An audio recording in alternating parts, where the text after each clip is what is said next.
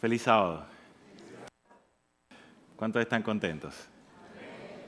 Después de la lección de los niños todos estamos contentos, ¿verdad? Ah, me, gusta mucho escuchar a, un gran maestro, educador y pedagogo.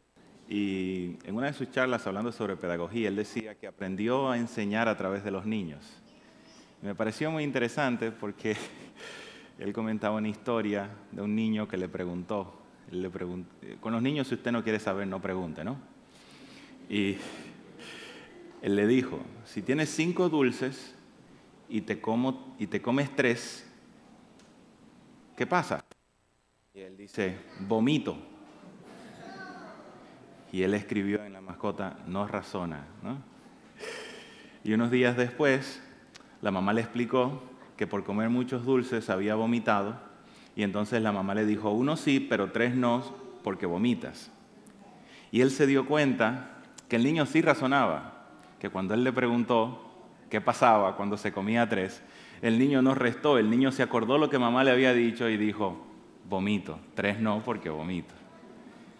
De modo que a veces con los niños tenemos que enseñar desde el lado que no nos gusta, el inesperado. Ah, hay que esperar lo inesperado con ellos hay que enseñarles sabiendo que va a salir de ellos el producto de su imaginación. Dice él que ningún método de enseñanza es superior a la mente del que aprende. Y a veces me pregunto si, si los niños están mal o si realmente somos nosotros los que nos hicimos aburridos y perdimos nuestra imaginación en el proceso. Gracias a Dios que tenemos muchos niños en la iglesia y gracias a Dios porque están llenos de esa imaginación. ¿Qué les parece si entramos hoy al estudio de esta mañana? ¿Les parece? Estamos llegando al fin de nuestra serie Siendo Espirituales y hasta ahora hemos visto cuatro mensajes sobre la obra del Espíritu Santo. En el primero de ellos hablamos sobre el Espíritu Santo, la lluvia tardía, ¿verdad que sí? Y sobre el sello de Dios. En el segundo de nuestros mensajes, ¿alguien recuerda qué hablamos? En esa ocasión discutimos lo que era la espiritualidad y descubrimos que la espiritualidad es la obra de quién? Del Espíritu Santo en quién? En nosotros. Después de allí hablamos un poco sobre cómo vencer en el Espíritu o cómo podemos ser vencedores a través del Espíritu y aprendimos que el sembrar en la carne es muerte, pero sembrar en el Espíritu es qué cosa?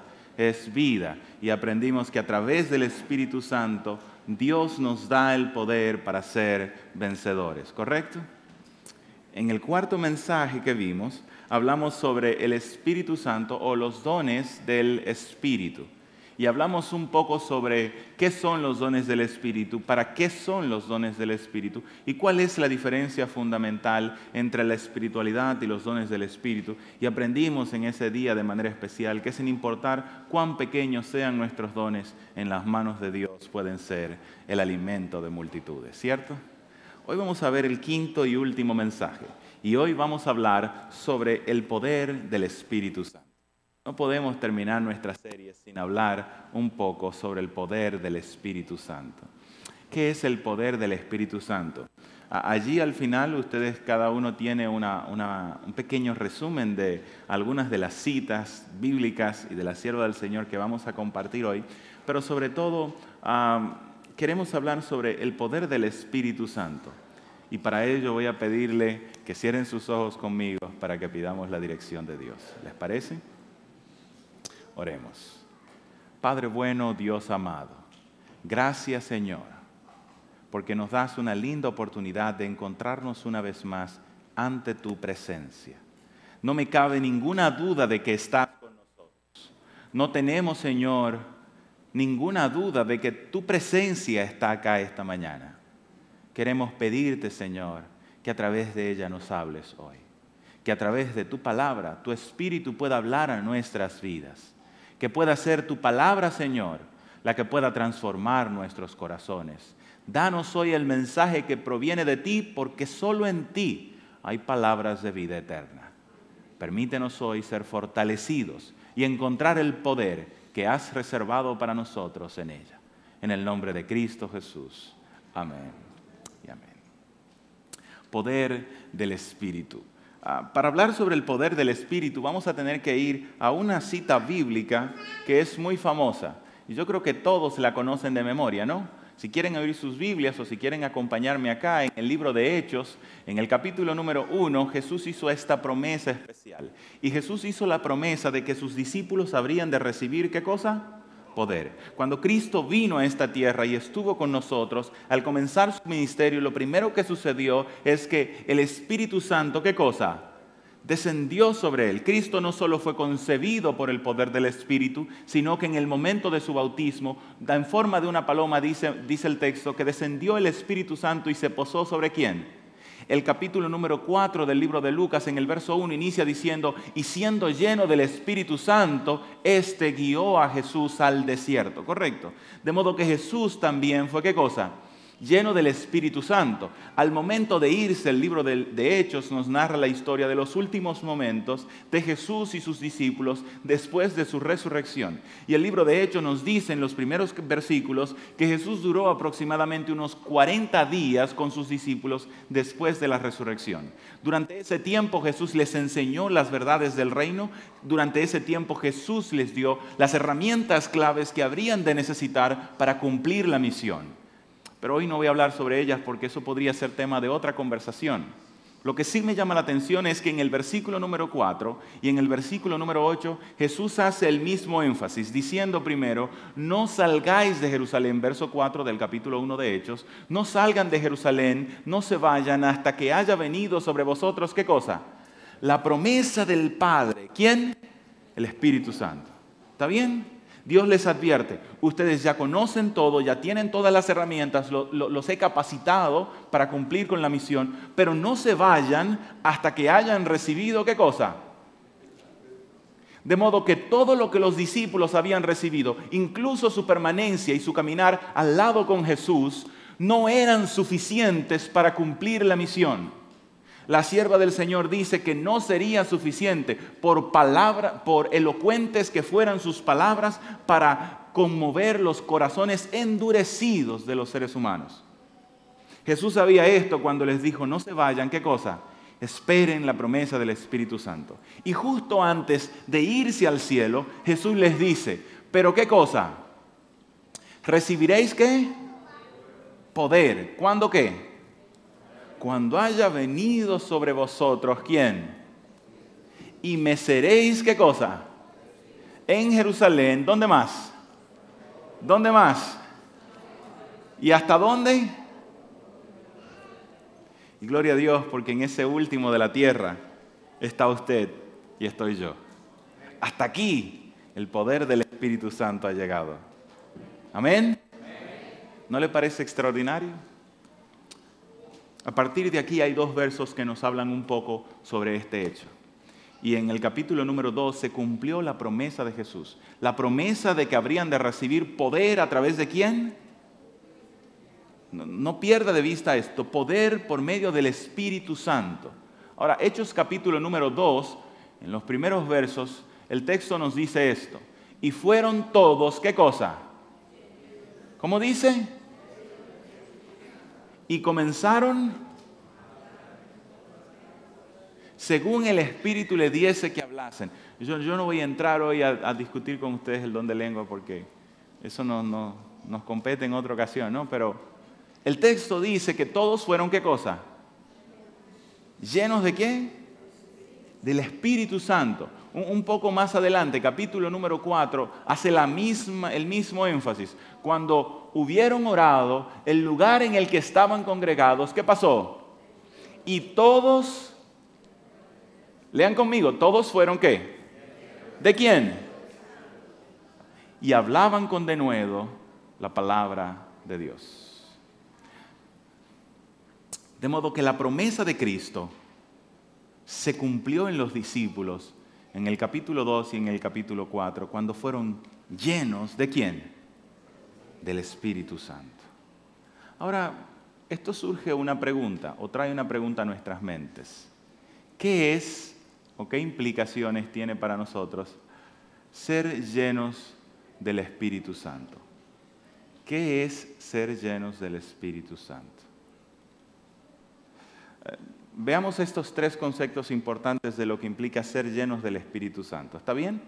Y vamos a ir a algunos pasajes de las Escrituras y yo lo voy a ir pasando rápido porque no quiero que nos, tome todo el templo. Pero, pero pensemos en esto. Ser llenos del Espíritu Santo, en el lenguaje de Lucas, no es el proceso de qué?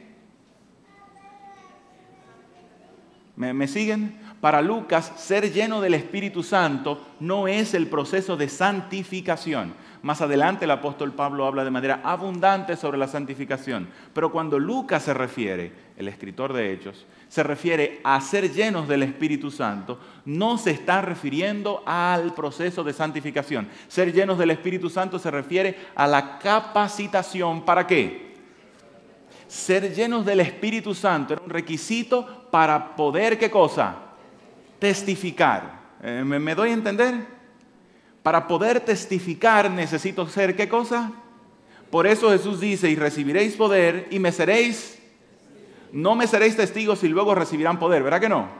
Es al, inverso, porque ser llenos del Espíritu Santo se refiere a la capacitación para la testificación. Quiere decir que soy capacitado para desarrollar un papel importante. ¿Me doy a entender? Eh, vamos a la Biblia. Eh, básicamente yo quería decir eso, pero, pero ahora vamos a la Biblia y lo vemos. ¿Sí? ¿Les parece?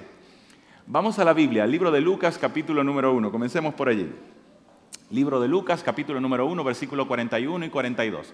Y aconteció que cuando oyó Elizabeth la salutación de María, la criatura saltó en su vientre y Elizabeth fue qué cosa? ¿Qué fue Elizabeth? ¿Y qué hizo? ¿Me siguen? Elizabeth es llena del Espíritu Santo y ¿qué hizo? Exclamó. Vayamos un, un poco más allí mismo en el capítulo 1, versículo 15 porque será grande delante de Dios, él no beberá qué cosa? Vino ni sidra y será qué cosa? Y aquí está refiriéndose a quién? A Juan el Bautista. Debo decir que el texto no está hablando sobre una concepción virginal de, de Juan el Bautista. Juan el Bautista no fue concebido al igual que Jesús por el Espíritu Santo, sino que lo que el texto quiere decir es que desde su nacimiento fue capacitado para cumplir la misión de preparar el camino para Cristo. Correcto. De modo que cuando el texto dice que él fue lleno del Espíritu Santo, aún desde el vientre de su madre, lo que está diciendo es que éste nació con la capacitación para qué? Para testificar. ¿Correcto? me siguen? Un poco más, allí mismo. Zacarías, padre de él, fue lleno del Espíritu Santo y ¿qué hizo? ¿Me siguen la secuencia? Porque ser lleno del Espíritu Santo quiere decir que estoy siendo capacitado para qué? ¿Me doy a entender? Vemos varios pasajes más. Ah, Lucas capítulo 4, versículo 1, creo que lo mencioné al principio, Jesús fue lleno del Espíritu Santo, volvió del Jordán y fue llevado por el Espíritu al desierto. Ahora, en el verso número 16, cuando Jesús regresa del desierto, ¿qué hizo? ¿Qué fue lo primero que hizo? Porque Jesús fue lleno del Espíritu Santo y comenzó a qué? ¿Me estoy dando a entender? vamos un poco más, vayamos al libro de Hechos a ver. Y fueron todos llenos del Espíritu Santo y comenzaron a ¿Qué hicieron con el poder del Espíritu Santo? Un poco más, versículo número 4, capítulo 4, 31, ese también lo vimos. Y fueron llenos del Espíritu Santo y ¿qué hacían? Hablaban con denuedo la palabra de Dios. Sigamos más, uno más. Entonces Pedro fue lleno del Espíritu Santo y les dijo, ¿qué cosa? Y por ahí comenzó su discurso. ¿Vamos bien? ¿Sí? ¿Cuál es el común denominador en todos estos pasajes? Ser lleno del Espíritu Santo, según Lucas, no tiene que ver con la santificación, tiene que ver con la testificación. Recuerde, estamos hablando de quién? De Lucas, en el texto de Lucas libro de Lucas y el libro de los Hechos. Siempre que en el libro de Hechos o en el libro de Lucas hace referencia a ser llenos del Espíritu Santo, el acto siguiente para Lucas es la testificación. Lucas está sugiriendo que recibir poder del Espíritu Santo da como resultado, ¿qué cosa? La que... Vamos bien, ¿no? Hasta aquí ustedes son los mejores, los mejores alumnos que yo he tenido. ¿no? Repasemos entonces, ser lleno del Espíritu Santo no es el proceso de santificación, se refiere qué cosa? A la capacitación para la testificación, capacitación para un papel importante. Piense por un momento ahora conmigo. Juan nace con la capacidad de cumplir el propósito de Dios. Los discípulos reciben la capacidad de cumplir la voluntad de Dios cuando reciben qué cosa? El poder del Espíritu Santo, ¿cierto? Y tú y yo también hemos recibido, ¿qué cosa? La promesa del Espíritu Santo, ¿sí o no? El apóstol dice, ¿para quién es la promesa? ¿Sí o no? Y él añade, para los que están como lejos y los que están, eso dice Pedro, ¿no? En su discurso en el capítulo 2. Ahora, piense por un momento, porque Dios a nadie le da una misión a la que no le haya capacitado. Creo que mencionaba eso en, la, lección de escuela sabática eh, Abimael. Ya no se me va a olvidar, no se me va a olvidar. Dios nunca nos enviará una misión si primero no nos qué. Y para cumplir la misión de Dios, lo único determinante e importante es contar con la presencia de quién?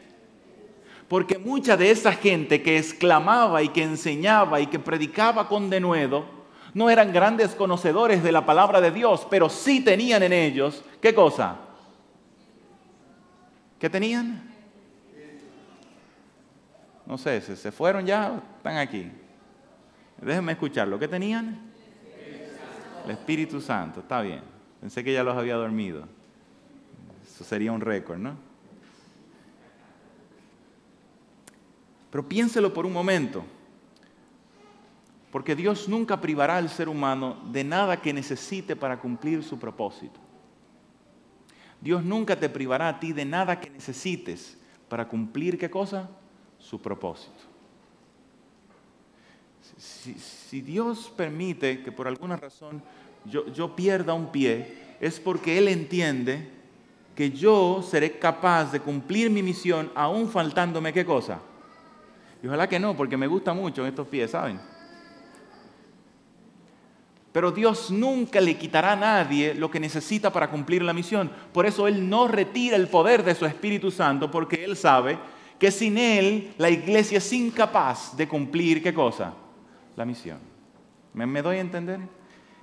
Dios, al igual que a ellos, nos ha dado todo lo que necesitamos para cumplir la misión. ¿Qué es eso? ¿Qué es? No, lo siento tímido todavía. ¿Qué, es? El Espíritu Santo. Permítame hacerle una pregunta más. ¿Está bien? Y, y ya casi estoy terminando. Hoy voy a predicar cortito así. ¿Cierto? ¿Para qué recibimos el Espíritu Santo?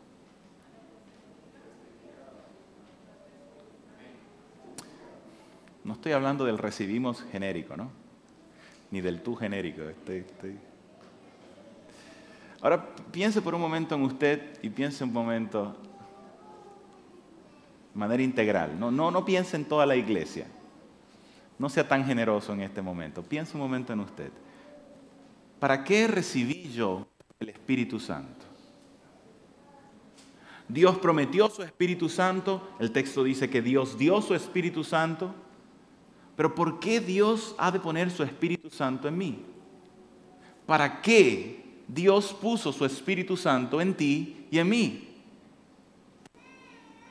Yo recuerdo una vez estábamos para jugar un juego de softball, le pidieron a uno de los hermanos que oraran, éramos todos cristianos, y este hermano oró diciendo, Señor, envía tu Espíritu Santo para que nos proteja. Y no sé, como que me dio cosita porque yo dije, pobre ángeles, ya no van a tener que hacer, ¿no? Pero el Espíritu no está allí para protegerme, para complacerme, para... En el contexto de la misión, Dios siempre promete el Espíritu Santo en un contexto misional. El Espíritu Santo le es prometido a la iglesia en el contexto de qué? De la misión. Y recibiréis poder y me seréis qué cosa? Eh, ¿me, ¿Me siguen? Recibir el Espíritu Santo, por ende, tiene que motivarme a qué? ¿A qué? A testificar. Yo no puedo ser cristiano que tiene el Espíritu Santo en el cual habita toda la plenitud de la deidad en el Espíritu Santo, en mí, y estar callado. ¿Sería posible eso? Pedro y Juan, capítulo número 4 del libro de Hechos, versículo 20. Búsquelo usted porque yo no lo puse ahí, pero Pedro y Juan, llenos del Espíritu Santo, comienzan a predicar, lo llaman los sacerdotes, le dicen que dejen de predicar y Pedro y Juan dan una respuesta interesante. Búsquelo en sus Biblias, capítulo 4, versículo 20. Porque nosotros no podemos dejar de decir lo que hemos visto y qué. No es posible para alguien que ha sido lleno del Espíritu Santo callar. No es posible para alguien que ha recibido el Espíritu Santo en sus vidas dejar de testificar sobre Cristo, dejar de decir sobre Cristo, dejar de compartir su historia, la historia de Cristo. ¿Sí me siguen? La sierva del Señor tiene algunas preguntas para nosotros, ¿no? Ella, ella pregunta, ¿no vendrá hoy el Espíritu de Dios en respuesta a la oración ferviente y perseverante para llenar a los hombres de un poder que los capacite? ¿Para qué? Ella pregunta, ¿será que no vendrá? ¿Qué creen ustedes? Y ella pregunta, entonces, ¿por qué hay tan débil interés? Ella dice que este debería ser el tema que ocupe a la iglesia, que ocupe su vida, que ocupe mi vida, por el cual deberíamos estar orando constantemente, procurando constantemente, haciendo servicios para reunirnos, para orar solamente por el descenso del Espíritu Santo, para ser llenos del Espíritu Santo. La pregunta es, ¿por qué no estamos haciendo eso? La pregunta es, ¿por qué no está la iglesia siendo llena del Espíritu Santo? El problema es que el Espíritu Santo capacita para la Y el problema con nosotros es que nos gusta muy poco la testificación.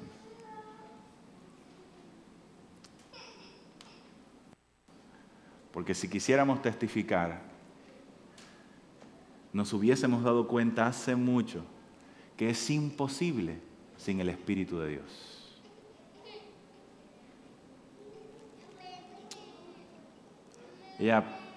Pregunta un poco más. Dice ya, ¿cuál fue el derramamiento del Espíritu Santo en el tiempo del Pentecostés? Las buenas nuevas del Salvador resucitado, ¿qué pasó con ellas? ¿Cuáles fueron? ¿Hasta dónde?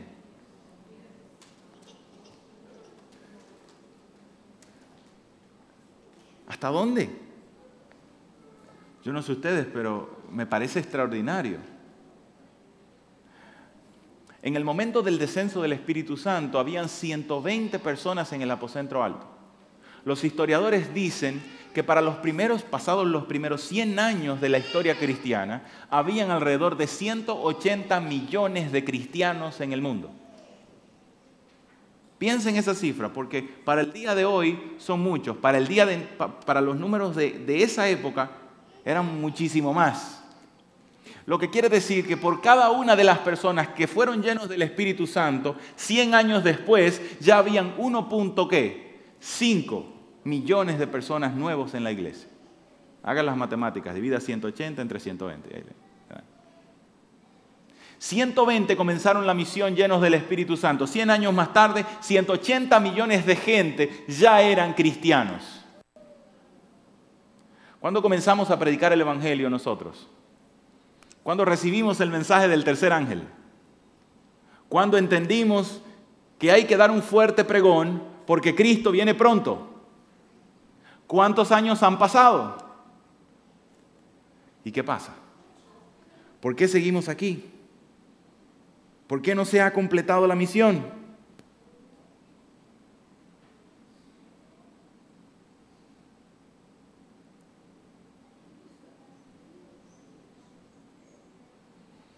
Saben, allí mismo, en Testimonio para la Iglesia, la sierva del Señor explica por qué.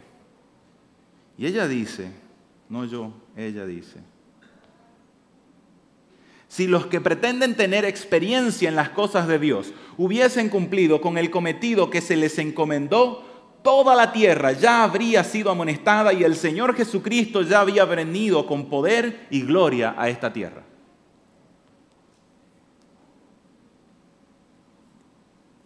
Ay, Padre.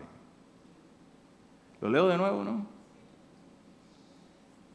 Si los que pretenden tener experiencia en las cosas de Dios, hubieran cumplido con el cometido que se les encomendó, toda la tierra ya habría sido amonestada y el Señor Jesucristo ya habría venido con poder y gran, ¿qué cosa? Gloria. Pero ¿cómo así? Si nosotros existimos para predicar a Cristo, si nosotros existimos para decirle al mundo que Cristo viene, ¿no? ¿Amén? ¿No amén? Amén. ¿Cuántos son adventistas acá? Les voy a preguntar después sobre el séptimo día, pero adventistas, ¿cuántos son? ¿Saben por qué somos adventistas?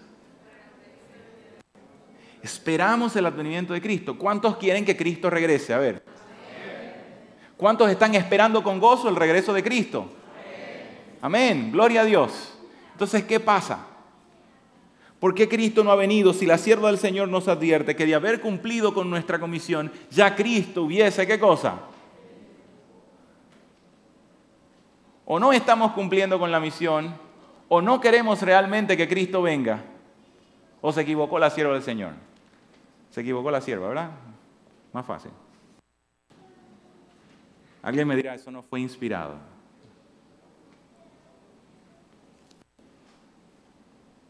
¿Estaba correcta la sierva? ¿Qué creen?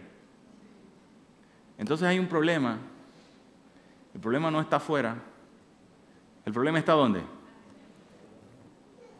¿Dónde? ¿Dónde? ¿Alguien, ¿Alguien me señala el problema? ¿Alguien se atreve a señalar el problema? ¿Dónde? ¿Dónde? A Fátima, a ver. Acá está el problema. No, no, es que somos muchos nosotros, pero el problema no está allá, el problema está acá. El problema está en usted, en mí. Porque Dios prometió dar su espíritu. Dice el texto, Lucas capítulo número 11. Si ustedes siendo malos padres saben dar buenas dádivas, ¿cuánto más vuestro Padre Celestial os dará el Espíritu Santo a todo aquel que cosa? De modo que Dios anhela dar el Espíritu Santo, ¿sí o no? ¿Cuántos de ustedes están orando por recibir el Espíritu Santo? ¿Cuántos siguen orando por nuestro cometido del Espíritu Santo? Al iniciar nuestra serie le dimos un calendario de oración. ¿Cuántos siguen orando? ¿Dos manos? Eh, la, iglesia no carece de poder. El poder está carece de la voluntad nuestra para recibir ese poder, para usar ese poder, para vivir por ese poder. Piénselo por un momento, porque la, sierva del Señor añade y dice, tal poder, ¿qué cosa? Tal es el poder con el que Dios puede obrar cuando los hombres se entregan a qué? Al control del Espíritu. Y añade diciendo, a nosotros hoy tan ciertamente como a los primeros, pertenece la promesa de quién. Ella, añade un poco más, escucha acá, escuche. En este mismo momento, ¿qué cosa?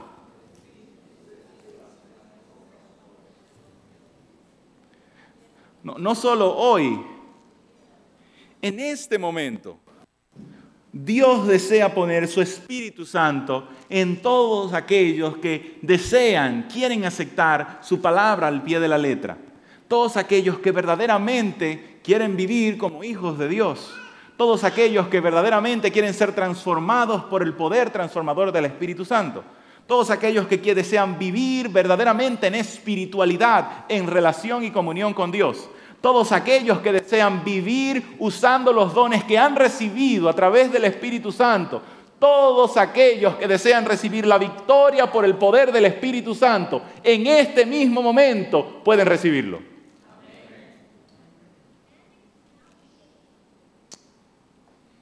Déjame preguntar, ¿tú quieres recibirlo? ¿Para qué? Porque si te vas a quedar sentado en esa banca, mejor no pida.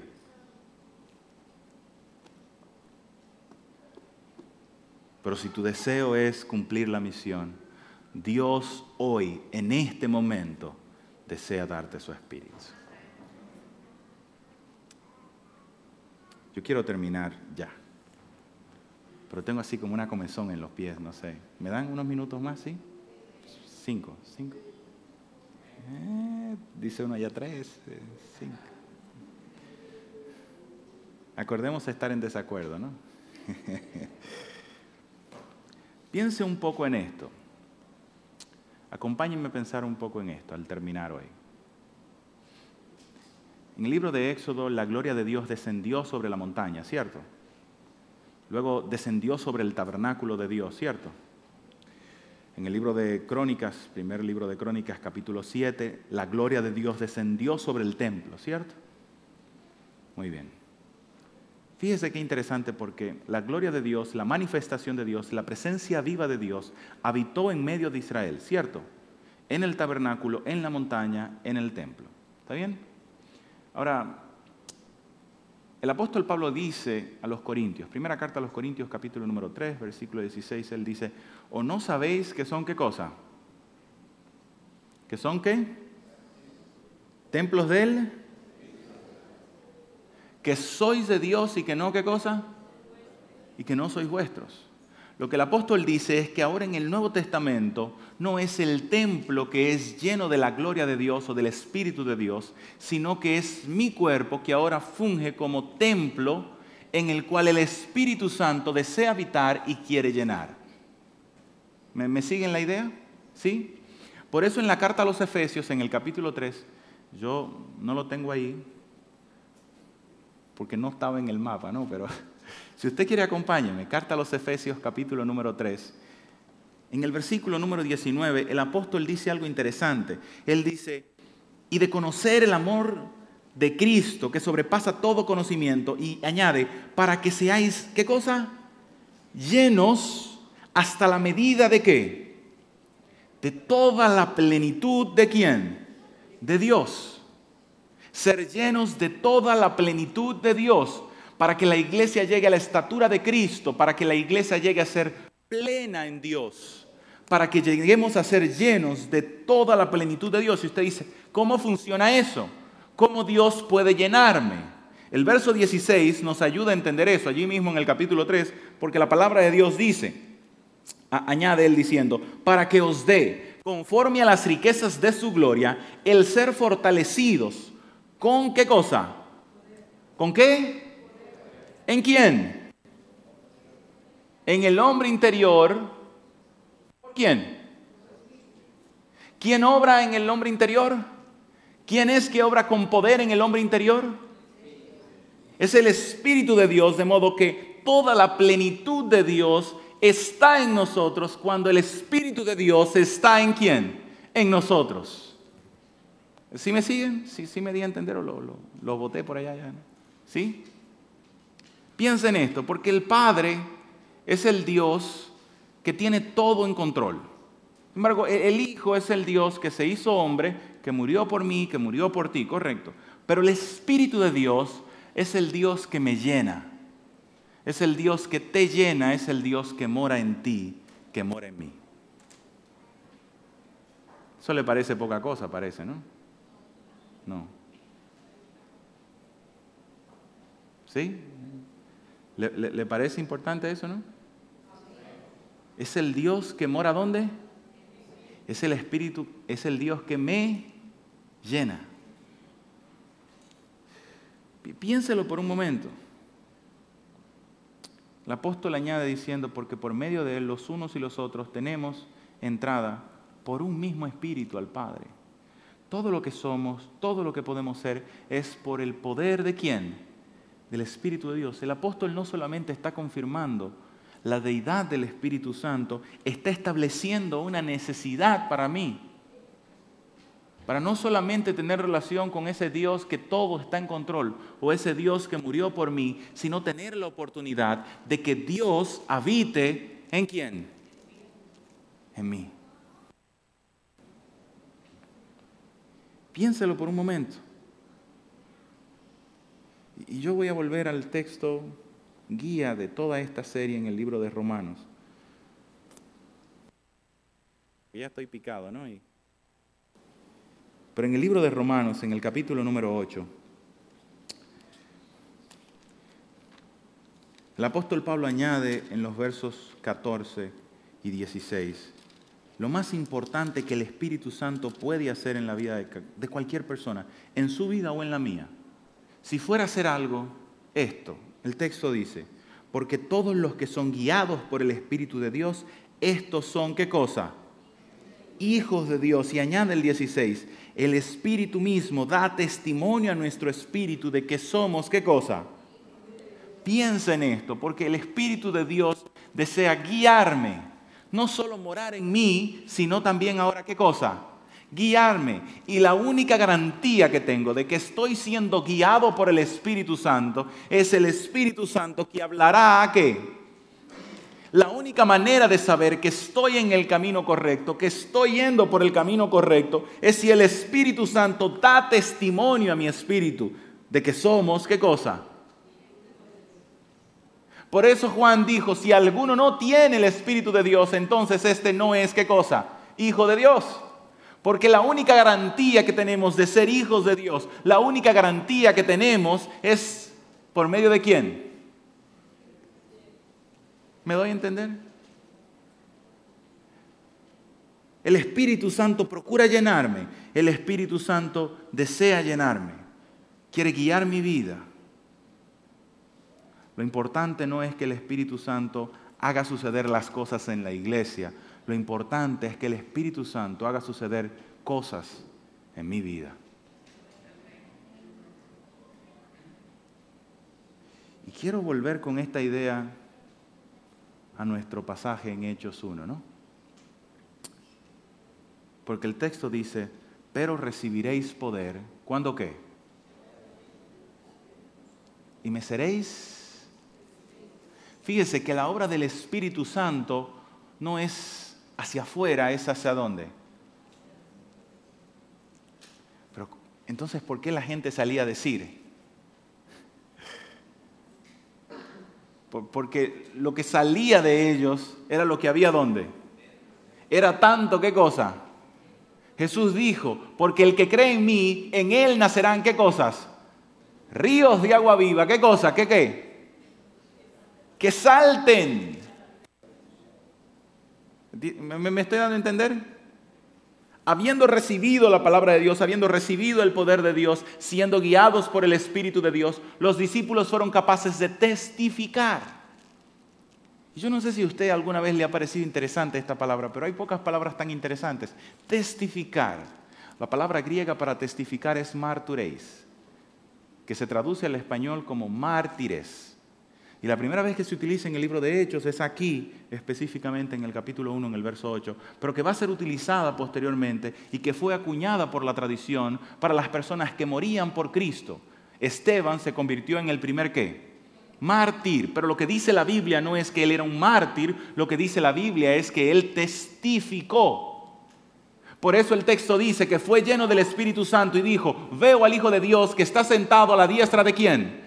Porque Esteban estaba siendo un mártir, estaba siendo un testigo, estaba testificando sobre quién. ¿Me estoy dando a entender? ¿Qué, es ser un testigo? ¿Qué es ser un testigo? Es, es alguien que dice lo que qué cosa. Lo que oyó y lo que qué. ¿Alguna, ¿Algunos de ustedes ha tenido que ir a un juicio alguna vez? ¿Sí?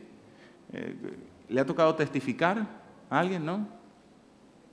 Cuando llaman los testigos, yo sé que todo el mundo ha visto, aunque sea una serie de, abogados, ¿no? Una película. Y nada, no me diga que no, usted la ha visto también, así que.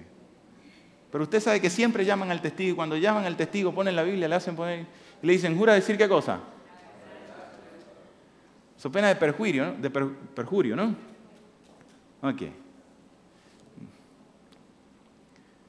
siempre se le pide que digan lo que usted escuchó, lo que usted vio, ¿cierto?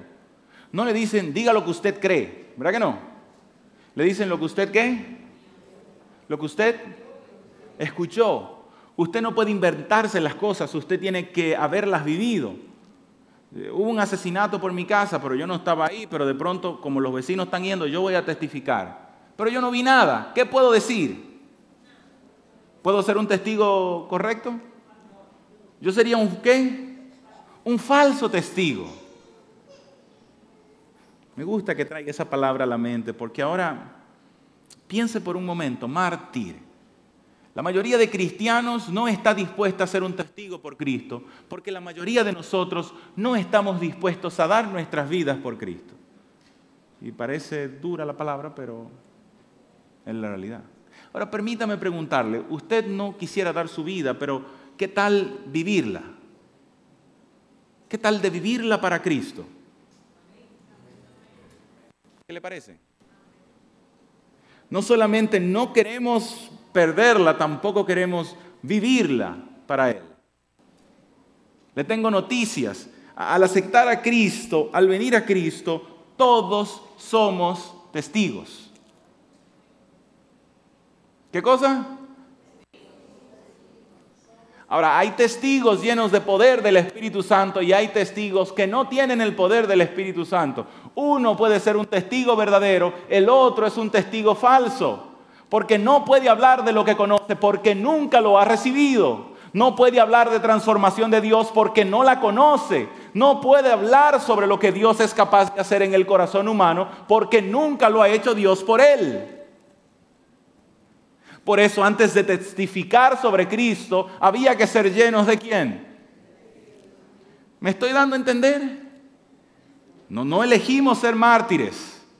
Ya usted lo es. Pero le toca a usted definir si es un buen testigo o no. Si está dando un testimonio correcto de Cristo o no. Porque testificar a Cristo no se trata de ser un gran evangelista y un gran predicador. Porque lo que sucede aquí puede ser ensayado, estudiado, aprendido, pero en el día a día usted no tiene tiempo para ensayos. ¿Sí me estoy dando a entender? Allí cuando nadie lo ve, no hay tiempos para ensayos.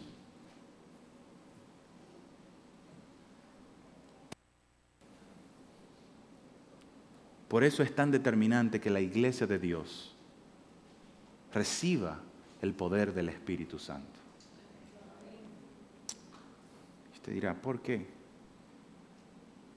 Porque a determinadas cuentas no hay nada que la iglesia pueda hacer sin el poder del Espíritu.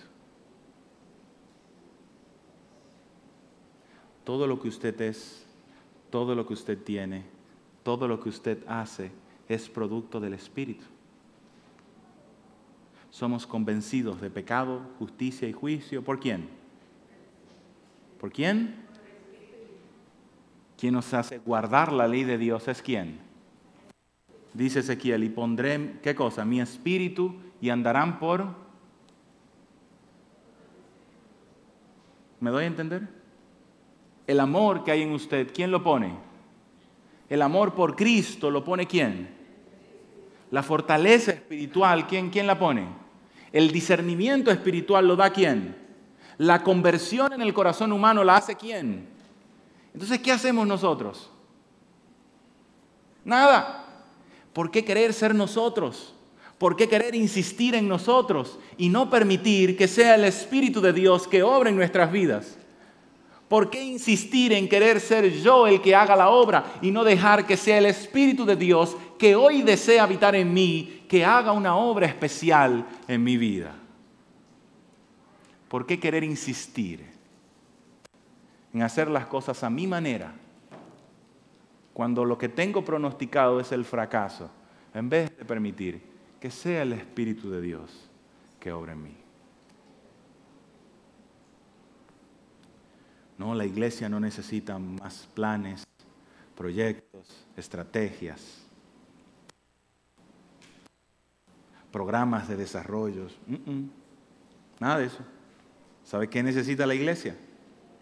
¿Alguien sabe qué necesita la iglesia? El Espíritu Santo de Dios.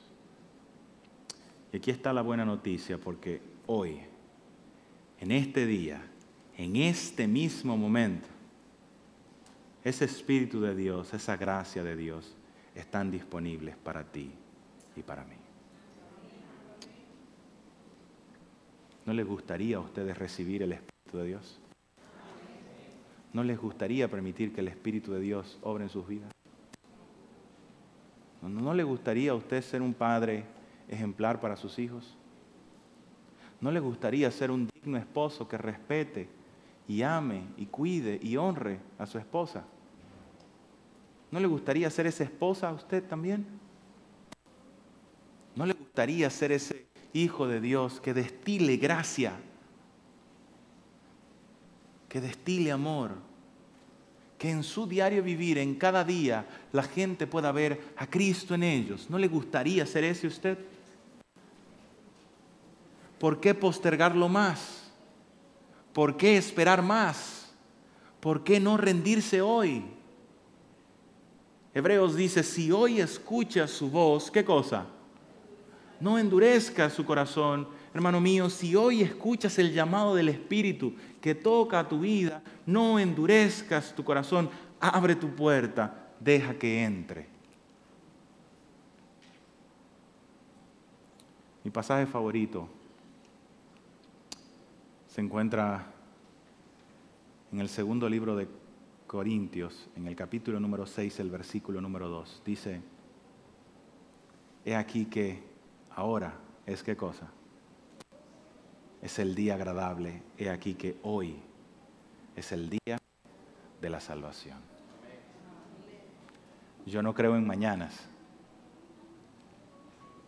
porque por estar esperando para mañanas estamos como estamos. Mire a su alrededor.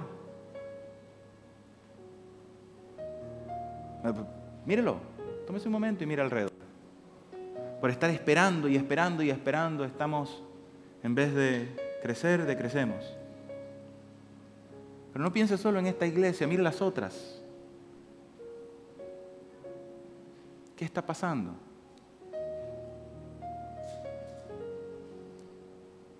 Hemos puesto demasiado tiempo nuestras ideas sobre la palabra de Dios. Nuestro poder sobre el poder del Espíritu, nuestras riquezas sobre las insondables riquezas del Padre tiene en gloria. Yo no sé ustedes, pero yo no quiero seguir ese camino. Y me he propuesto en mi ministerio vivir mi vida bajo la guía del Espíritu Santo. ¿No quisiera usted?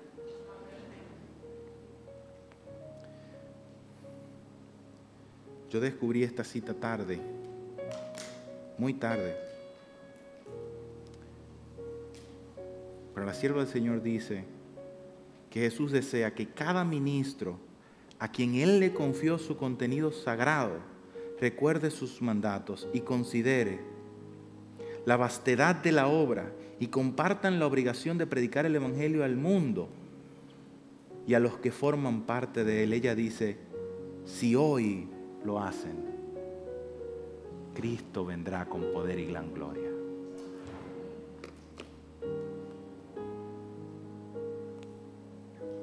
Quiero invitarte hoy a aceptar el llamado de Dios, no el mío, el de Dios. No para que hagas nada, es para que dejes que el Espíritu Santo haga en tu vida. Cuando el Espíritu Santo rebosa en nuestros corazones, Créeme, tú lo sabrás, yo lo sabré, el mundo lo sabrá y la casa de Dios será llena de su gloria. Yo sueño con que ese día suceda. Pero más que esta iglesia se llene, yo sueño con el día en el que esté lleno el reino de los cielos, porque Cristo haya venido y nos hayamos ido con Él. ¿Hay alguien en esta iglesia que quiera decir, Señor, yo quiero? ¿Hay alguien? Gloria a Dios. ¿Hay alguien de este lado?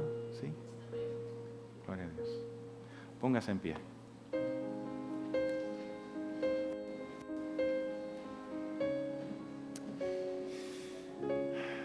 No me prometa a mí. Pero ahora al orar, tome un momento, cierre sus ojos y dígale a Dios lo que usted cree que necesita. Eso que usted quiere por lo que está de pie, no me lo diga a mí, dígaselo a Dios. Yo voy a concluir con una oración. Y vamos a cantar una estrofa de ese himno hermoso, el Espíritu de Dios. Lo cantemos cada día. Oremos juntos.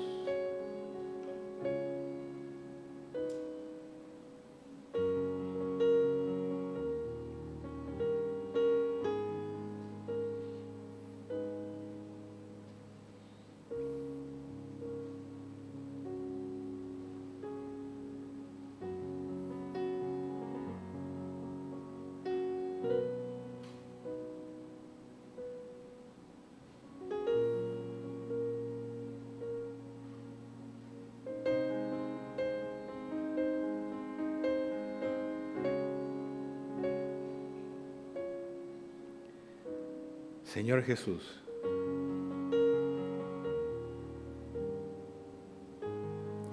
si estamos de pie,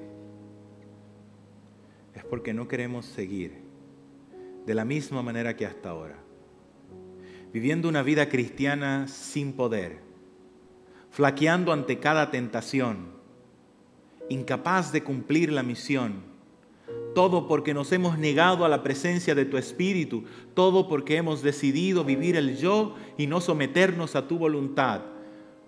Señor, eso no será lo que sucederá a partir de hoy en nuestras vidas.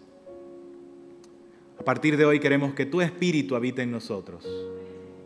Que el Señor nos llene como llenó un día en aquel aposento alto a aquellos discípulos. No eran muchos, Señor, pero llenos del poder de tu Espíritu fueron capaces de conmover a todo el mundo, trastornar toda la tierra, con tu palabra llegar a los confines de la tierra. Yo te doy gracias, Señor, porque tu gracia y tu misericordia ha sido tal para conmigo que me permites escuchar una vez más tu palabra. Y a pesar de haber sido testarudo, me das la oportunidad de abrir la puerta hoy. Yo sé que llamas, yo sé que llamaste y seguirás llamando para aquellos que aún no han abierto, pero hoy te pido, Señor, que entres a mi vida. No mañana, no después, ni siquiera esta tarde, no pierdas un minuto. Entra en nuestros corazones en este momento y comienza a hacer la obra que por mucho tiempo has deseado y no hemos permitido. Obra en nosotros, Señor. Obra tú en nuestra iglesia. Obra tú, Señor, en nuestros hogares, en esta comunidad de Burleson.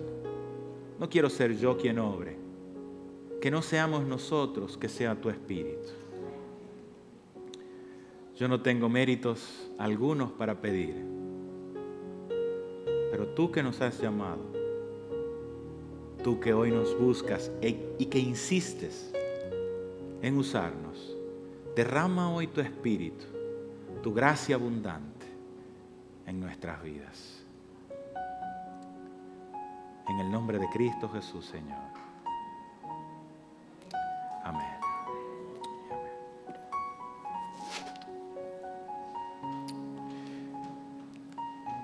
Cantamos una estrofa,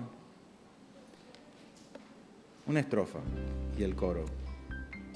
Dice, el Espíritu de Dios está en este lugar quédate en mí, quédate en mí. Si usted quiere, cante conmigo. El Espíritu de Dios está en este lugar. El Espíritu de Dios se mueve en este lugar. Está aquí para consolar, está aquí para está aquí para guiar, el Espíritu de Dios está aquí.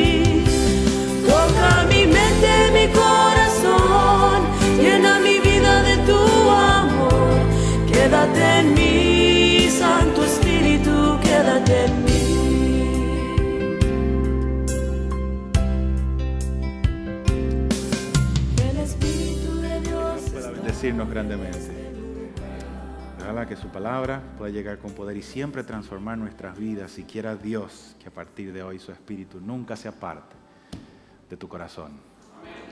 Que Dios pueda llenarnos nuevamente.